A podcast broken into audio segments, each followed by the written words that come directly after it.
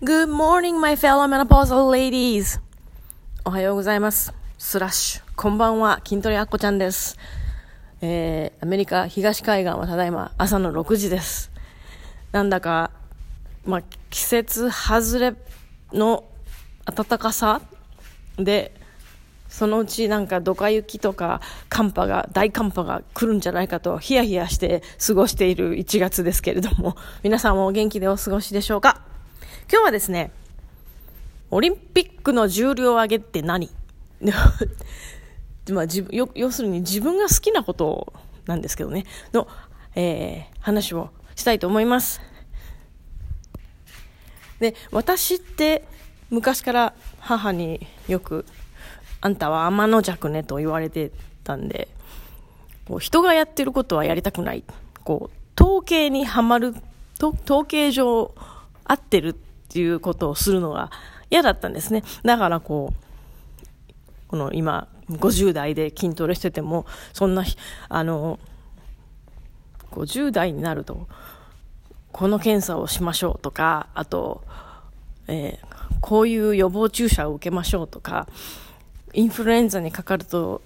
肺炎こじ、え、それをこじらせて肺炎になって亡くなってしまう人が多いって、そういう、なんか、よくあるパターンにはまりたくないっていう、なんか、意固地なやつなんですね、私って。だから、えー、予防注射もしないし、で、特に更年期に入るとですね、お医者さんに行くと、骨の密度の検査をしましょうって言われるんですけど、それもやんないんですね。っていうか、こう、何か負荷を、体に負荷をかけて、というか筋肉に負荷をかけて運動していれば、骨の密度っていうのは、そんなにこう、落ちていかないんですね。更年期を過ぎると落ちるんですけど、落ちる速度がね、何もしない人っていうのはものすごく速くて骨粗鬆症につながることが多いんで、だからそれもあって筋トレは本当私同年代の人にものすごく勧めたいんですね。で、まあ今日はですね、あの、筋トレからちょっとレベルが上がったオリンピックの重量上げについて話したいと思います。これは皆さんテレビでね、今年もオリンピックがあるからご覧になることあると思うんですけども、こう、長い間こうじっと見てられる競技ではないんですね、普通の人は。例えば日本の選手が頑張っているっていうのだったらみんな一生懸命見ると思うんですけど、まあそれもオリンピックの重量上げの人気が出てくれる、その理由になればいいなとは思ってますけど、なぜ私がオリンピックの重量上げが好きかというと、やっぱりその、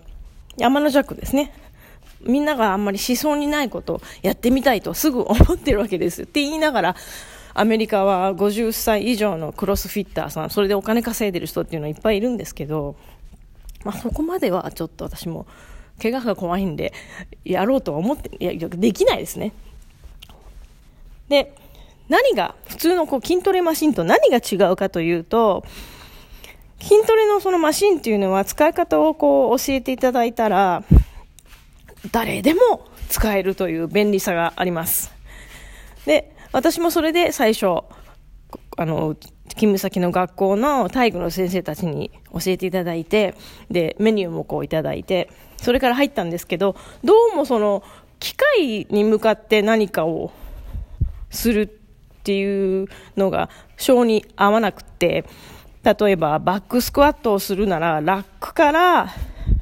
まあ、今はやりますけどラックからこうよいしょっとちょっとだけ下ろしてそれでバックスクワット。バーベルを背中に置いてスクワットするっていう動作があったら私はじゃあ床から自分で上げてやってみたいっていうそういう気持ちがあったんですねまあもちろんクロスフィットを知ってなければそんなこときっとやりたいと思ってなかったとは思うんですけど、そういう、なんていうかな、チャレンジ精神っていうか、チャレンジしたい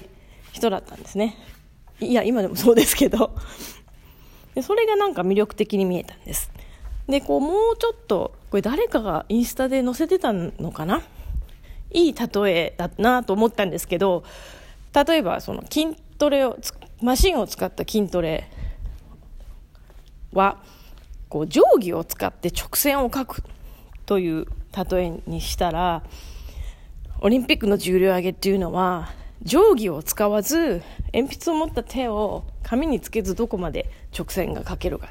やそんなんできなくていいよって思う人いると思うんですけどなんかそういうことをあそれも面白そうだなできるかどうかやってみようっていうような感じで入ったんですね。で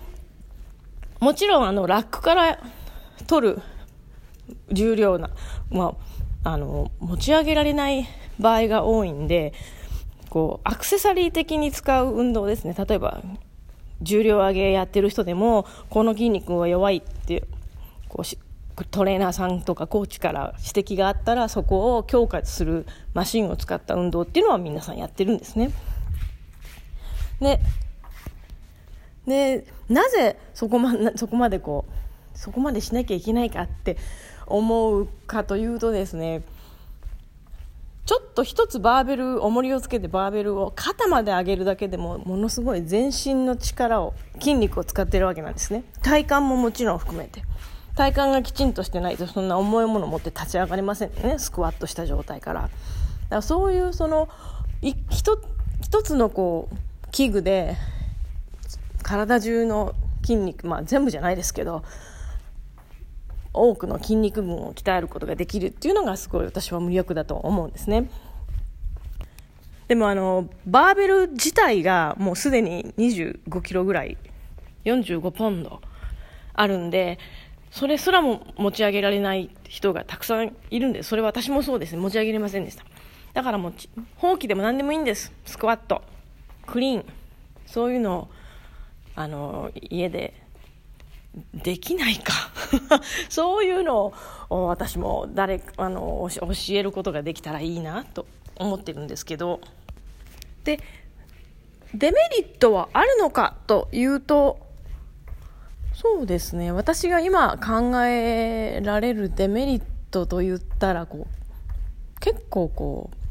孤独なスポーツですよね。一人でやってるから。だからグループでみんなでこう楽しくやるズンバとか